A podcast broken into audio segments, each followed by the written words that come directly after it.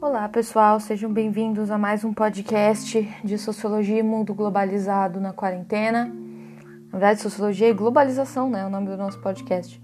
A disciplina chama Sociologia e Mundo Globalizado. É, na aula de hoje, nós vamos retomar um pouquinho, vamos continuar falando sobre a nova sociologia econômica, vamos continuar falando sobre economia mundo. Nós começamos a falar desse assunto no final da última aula, é, falando da obra de Arrighi, e agora vamos falar um pouco da obra de Wallerstein. Wallerstein já é um autor conhecido pelos alunos de Relações Internacionais. Vocês já viram ele em Teoria das Relações Internacionais 2 mas iremos retomar aqui o pensamento de Wallerstein, falando um pouco então da nova sociologia econômica e do termo economia mundo, que ele também vai trabalhar de uma forma um pouco diferente, mas que vai complementar um pouco a nossa visão sobre sociologia econômica nas relações internacionais e para entender globalização.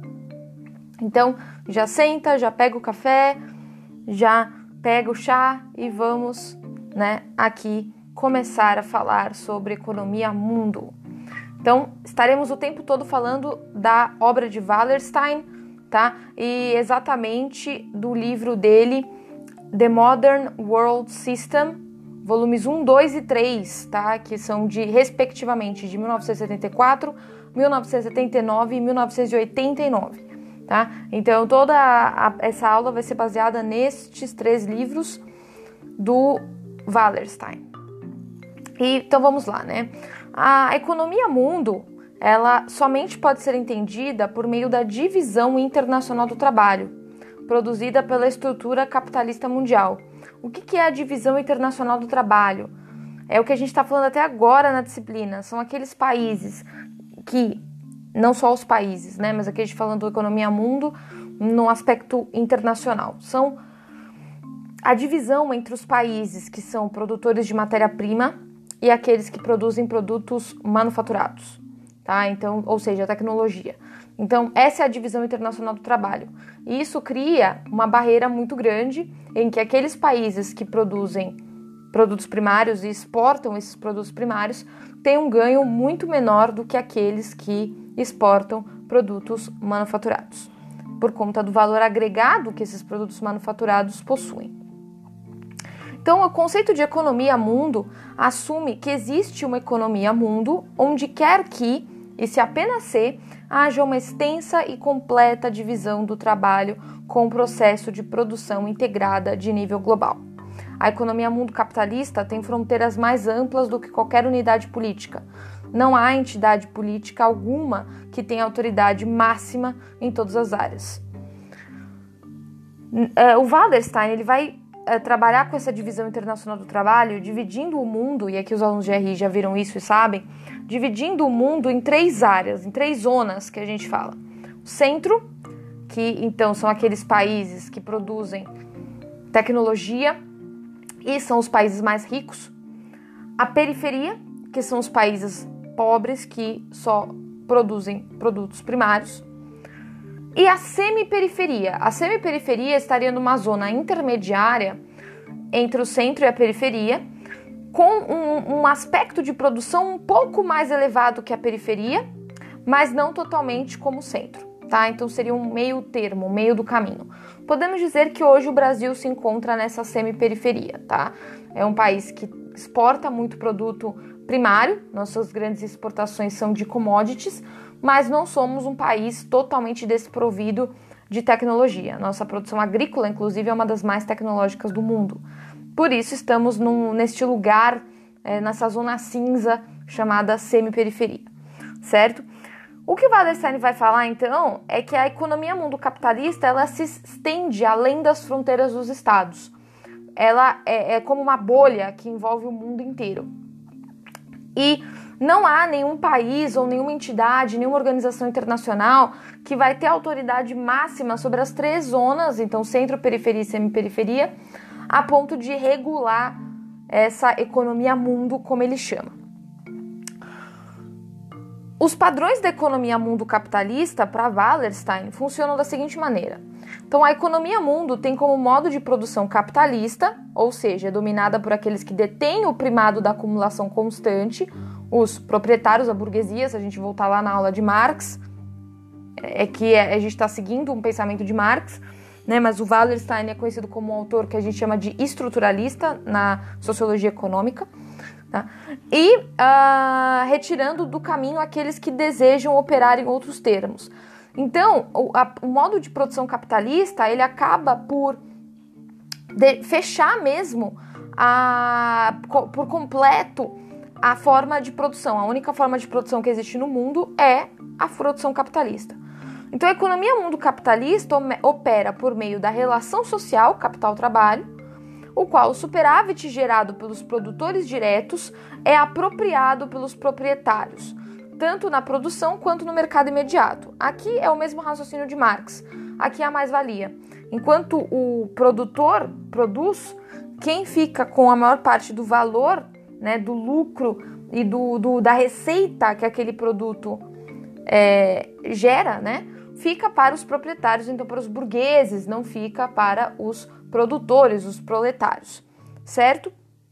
Em ambos os casos, então, isso ocorre em virtude do fato dos proprietários possuírem os meios de produção. Então, isso a gente já viu também, é Marx. E, consequentemente, terem seus direitos legalmente garantidos.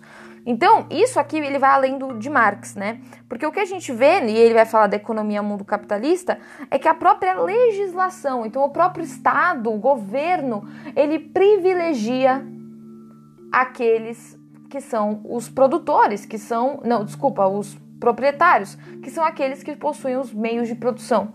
Então, os estados é, protegem essas pessoas. Eles vão me perguntar, mas Karina, por que protegem? E eu já vou chegar lá, mas já dando spoiler, porque basicamente o governo, né, se não é composto por essa elite, é diretamente influenciado por essa elite econômica burguesa até hoje, tá? Nós estamos falando de hoje. A estrutura da economia mundo, então, para Wallerstein, permite a troca desigual de bens e serviços, de tal forma que boa parte do superávit extraído das zonas periféricas é transferido para o centro. Isso a gente achava, né? E, e eu sei que tem alguns alunos ouvindo que pesquisam sobre isso, que têm interesse em falar sobre isso, é, na, na, em IC, em TCC, sobre é, o novo imperialismo, né, sobre as novas formas de imperialismo que nós temos no nosso mundo atual. E de fato, é, a, a, gente acha que o imperialismo né, acabou lá com a Conferência de Berlim, com a independência dos países africanos, mas não. Né? Então a gente, esse sistema imperialista de tirar a riqueza de um lugar e levar para outro que não, não é dono daquela riqueza, né, não é soberano sobre aquela riqueza, ainda existe até hoje. E é o que o Wallerstein vai dizer aqui. Então, da mesma forma, né, prestem atenção, da mesma forma que o país, um país que é periférico, então que exporta produtos primários, vai vender esses produtos primários por um preço de mercado, um preço da demanda internacional, e os países, muitas vezes, os países do centro desenvolvidos vão comprar esse produto, os países da periferia vão ter que comprar a tecnologia dos países do centro. Só que os valores não equivalem. Então, a tecnologia ela é vendida muito mais caro do que a matéria-prima, né? Do que as commodities, o produto primário. Então isso cria o que é chamado de uma balança desigual e faz com que os países periféricos continuem sendo periféricos, certo? A periferia sempre produziu matéria-prima para a expansão econômica do centro. A semiperiferia sempre envolveu o que a gente chama de mix de produção tipo centro, tipo periferia, que é o caso do Brasil. A gente exporta muita matéria-prima, por isso que não somos um país do centro, mas ao mesmo tempo temos uma produção tecnológica, temos uma indústria até certo ponto. Então, por isso que a gente chama de mix de produção, tipo centro, tipo periferia. Né? Então, e sempre se tornou receptora de investimentos do centro quando os custos de produção se elevam. Então, a, a periferia e a semiperiferia também ocupam um espaço nessa divisão internacional do trabalho que muitas vezes empresas deslocam a sua produção, isso é muito comum.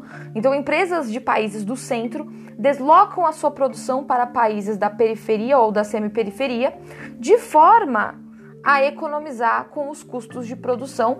E estamos falando aqui especificamente da mão de obra, tá? Então são países que têm mão de obra mais barata, ou porque o país é pobre, ou porque o país tem leis trabalhistas menos rígidas.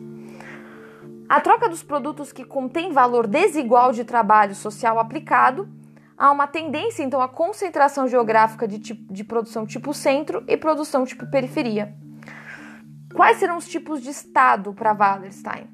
O autor chama alguns estados de estados centrais e outros de estados periféricos. E ainda o terceiro grupo, como já expliquei, que desempenha funções intermediárias, tipo centro, tipo periferia, que o autor chama de estados semi-periféricos. Vamos fazer uma pausa aqui e já retornamos com a segunda parte do nosso podcast.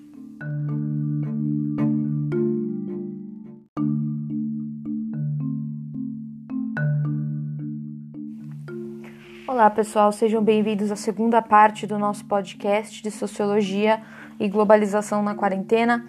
Vamos continuar falando sobre a obra do Wallerstein. Wallerstein ele vai dizer que existe também o que são chamadas de crises de acumulação cíclicas.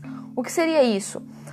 Por conta dos imperativos da acumulação operados por cada indivíduo empreendedor, cada um tentando maximizar ao máximo os lucros, há uma tendência constante de expansão dos volumes absolutos de produção na economia mundial. O lucro somente pode ser realizado se houver uma demanda efetiva pela produção mundial. A demanda efetiva, entretanto, é a função da soma dos acordos políticos em diversos estados, a qual determina a distribuição real do superávit global. Esses acordos são estáveis apenas por períodos intermediários entre uma estagnação e outra. E, consequentemente, a oferta mundial expande a uma taxa constante e firme, enquanto as demandas se mantêm fixas neste período. Tal sistema resulta, historicamente, uh, em recorrentes gargalos de acumulação, os quais são traduzidos em períodos de estagnação econômica. Estes ciclos de expansão e estagnação têm ocorrido historicamente em períodos de 40 a 55 anos. Essa já era uma teoria de Marx, tá? Que depois vai ser mais desenvolvida e o Wallerstein aqui vai citar também. Que são as recorrentes crises do capitalismo. O capitalismo sempre tendo sucessivas crises, tá? Então, e com isso ele vai se reinventando, né? Então, o capitalismo ele tem su sucessivas crises então, aqui, de acordo com o ciclo de. É, o ciclo dessa, dessas acumulações, de acordo com Wallerstein, tá? então a gente tem períodos de 40 a 55 anos para essas crises e estagnações. Então, de 40 a 55 anos, nós temos uma nova crise mundial econômica, tá? Cada período, então, de estagnação cria pressões para estruturar a rede de produção e as relações sociais que dão base a fim de superar os gargalos de acumulação. Em primeiro lugar, para Wallerstein, a redução dos custos de produção dos produtos de tipo centro por meio da mecanização e ou realocação dessas atividades em zonas de custos mais baixos, que eu já tinha falado para vocês. 2. A criação de novas atividades de tipo centro, então a inovação, como eu falei, o capitalismo ele se reinventa, principalmente no centro, né, nos países centrais. Então, que promovem altos lucros e assim encorajam novas localidades de investimento. Uma intensificação da luta de classes, né, tanto dentro dos estados centrais como entre grupos localizados em outros estados, de modo a possibilitar, ao final do processo, alguma redistribuição política do superávit mundial para os trabalhadores nas zonas centrais e para a burguesia nas zonas periféricas e semi-periféricas, aumentando assim a demanda mundial efetiva. A expansão das fronteiras da economia mundial, criando assim novas áreas de produção em que podem envolver-se na produção mundial e os trabalhadores mal pagos e abaixo dos custos de produção. A autonomia estatal para Wallerstein é limitada. Isso porque a superestrutura política da economia mundo capitalista é um sistema interestatal dentro do qual e por meio do qual as estruturas políticas chamadas de estados soberanos são legitimadas e coibidas. O termo então soberania na realidade implica em uma autonomia formal combinada com limitações a qual é implementada tanto via as regras explícitas e implícitas no sistema interestatal, como pelo poder dos outros estados no sistema interestatal. E nenhum estado no sistema internacional é totalmente autônomo, porém alguns deles têm mais autonomia do que outros. Né? Como a economia mundo cria né, um, um modelo de produção que é impossível sair, que é o modelo capitalista, não há autonomia na visão de Wallerstein no sistema internacional. apesar de alguns países terem um pouco mais do que outros, mas não há autonomia plena, não há liberdade na economia mundo para Wallerstein. Então, os estados centrais desenvolvem aparatos estatais relativamente fortes que procuram assegurar os interesses da classe burguesa nacional. O papel de cada estado no sistema internacional é marcado pelo tipo de produção capitalista nacional. Isso ocorre menos por proteção à classe do que pela prevenção de que outros estados ergam barreiras à lucratividade dessas atividades. Em geral, os estados procuram formatar o mercado mundial de modo a assegurar os interesses de alguns burgueses e não de outros. Wallerstein questiona a ideia de mercados livres porque, para ele, os mercados acabam sendo mais ou menos controlados por estruturas de firmas quase monopolísticas. Em um mundo ideal de mercado livre, então Wallerstein diz que essa ideia de, de livre mercado é falsa, não existe. Né? No, então, no, no, mercado livre ideal, os compradores conseguiriam barganhar sempre o menor preço possível, diminuindo a, de sobremaneira a taxa de retorno das firmas. Então, ele é categórico: não existe livre mercado. Existe sim uma economia mundo monopolista. O que a gente sabe é que são grandes empresas né, que controlam a produção mundial, que estão nos países de centro, e essa é a realidade, né? A gente fica achando que o, empresas brasileiras conseguem de fato, tirando raras exceções, conseguem de fato competir no sistema internacional, no comércio internacional, é uma ilusão na visão, na visão de Wallerstein. E é claro, eu quero saber de vocês, se vocês concordam com isso ou não. Se discordam, sintam-se à vontade. Se concordam, sintam-se à vontade. Iremos debater um pouco mais tarde na nossa, no nosso encontro pelo Teams para a gente falar um pouco sobre isso, se vocês concordam ou não com essa afirmação de Wallerstein, que não existe livre mercado. Como consequência, né, então, as empresas agem politicamente e economicamente para construir monopólios. A taxa de lucro está diretamente ligada à construção dos monopólios. Os monopólios precisam da patronagem dos estados mais centrais, que aquilo, no, no final, os estados eles têm que participar dessa, dessa construção dos monopólios. Porque se os estados, né, em geral os cartéis são proibidos, a OMC proíbe cartel, mas muitos estados permitem. Então os estados maquiam para que esses, essas, esses monopólios, esses cartéis existam. Porque, de certa forma, eles ganham com a existência desses cartéis e monopólios. Uma vez que, para Wallerstein, a classe dominante é sempre a classe econômica, a elite econômica daquele país. Então é uma simbiose. O governo é responde ou é a classe econômica dominante daquele país. Então por isso que muitas vezes países que são periféricos se permanece, permanecem sendo periféricos, uma vez que não é interesse da classe dominante e dos políticos de que essa situação mude porque a classe dominante está ganhando dinheiro com isso. Entendem?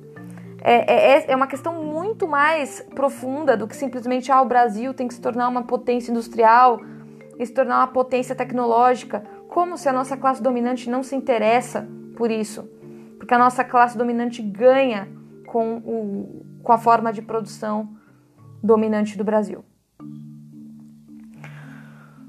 A taxa de lucro ela está diretamente ligada à construção dos monopólios, como eu falei, e os monopólios precisam da patronagem dos estados mais centrais. Os monopólios geram perdedores que lutam politicamente para destruir o setor monopolizado. Então existe luta, existe né, uma forma de é, lutar. Porém, não é tão simples assim. A função básica do Estado é a continuação do modo capitalista de produção por meio do favorecimento doméstico ou internacional de monopólios em competição. Já encaminhando para o final do nosso podcast, o podcast hoje não é tão longo, mas teremos, acho que vocês têm um, um assunto bastante polêmico para pensar e discutir. Né? Espero que leiam um texto, que façam a atividade depois e se preparem, né? Escutem esse podcast antes do nosso encontro é, síncrono para poder discutir essas questões, né? Mas Uh, para Wallerstein, como que seria essa transição dos estados no sistema internacional? Um estado periférico pode se tornar um estado central? Um estado central pode se tornar um estado periférico, semiperiférico? Na visão dele, enquanto o padrão da hierarquia espacial da produção dentro da economia mundo capitalista é constante, ou seja, sempre vai existir centro, sempre vai existir periferia, sempre vai existir semiperiferia. A posição de qualquer estado no sistema internacional não é constante. Então, sim, um país ele pode mudar de posição dependendo da história.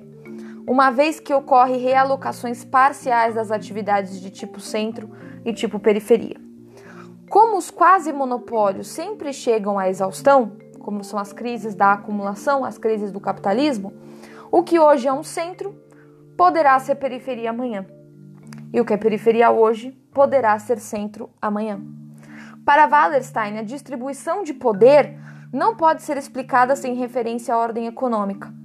Como o que marca a produção tipo centro ou tipo periferia é o grau de incorporação valor-trabalho, mecanizado e altamente lucrativo, e isso se altera ao longo do tempo por conta dos ciclos de produção, da própria inovação e da tecnologia, alterando assim o posicionamento dos estados no sistema internacional.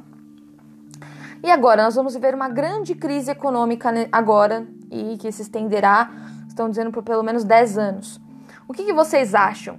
Vocês acham que teremos mudanças nessa distribuição internacional? Ou como vocês acham que será a organização futuramente? Vamos discutir isso mais tarde, quero saber de vocês. Ficamos por aqui e nos encontramos na próxima semana no nosso último podcast do semestre. Até lá!